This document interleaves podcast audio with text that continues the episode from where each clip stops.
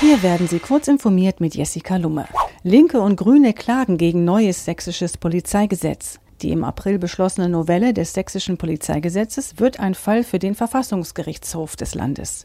Die Fraktionen der Linken und der Grünen haben eine Normenkontrolle der Reform beantragt. Dabei geht es um eine allgemeine fachliche Prüfung, ob die beklagten Klauseln mit höherrangigem Recht vereinbar sind. Der Gesetzgeber habe die Hürden für die Überwachung von Einzelpersonen, beispielsweise per Telekommunikationsüberwachung, Observation oder den Einsatz verdeckter Ermittler, deutlich gesenkt, erläutert der Jurist, der die Beschwerde formuliert hat. Marktforscher sehen keine Knappheit bei Rohstoffen für Akkuproduktion. In Zukunft werden massenhaft Akkus für Autos und zur Stabilisierung der Stromversorgung mit erneuerbaren Energien gebraucht. Beobachter fürchten deshalb, dass bald die benötigten Rohstoffe ausgehen könnten.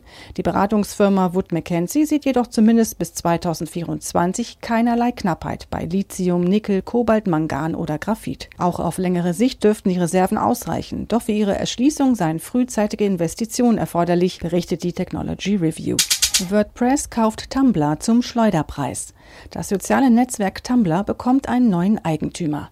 Der aktuelle Eigentümer Verizon verkauft das Projekt an WordPress-Anbieter Automatic. Tumblr hostet mehr als 450 Millionen Blogs, ist aber nicht profitabel. Der Kaufpreis wird nicht verraten, soll aber deutlich unter 20 Millionen US-Dollar liegen und bedeutet damit einen Wertverlust von mehr als 98 Prozent. Erneut Fehlschlag bei Fallschirmtest für Mars-Mission.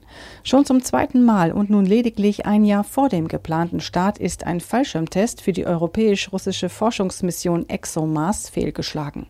Wie die Europäische Weltraumagentur ESA mitteilte, war der am 5. August getestete Fallschirm schon vor seiner Auffaltung beschädigt und die Testladung glitt lediglich an einem Bremsfallschirm aus der Stratosphäre nach unten. Bei einem vorherigen Test Ende Mai war ähnliches schon einmal geschehen und die beiden Hauptfallschirme wurden beschädigt. Bis Anfang des kommenden Jahres sollen nun weitere Tests folgen. Diese und weitere aktuelle Nachrichten finden Sie ausführlich auf heise.de.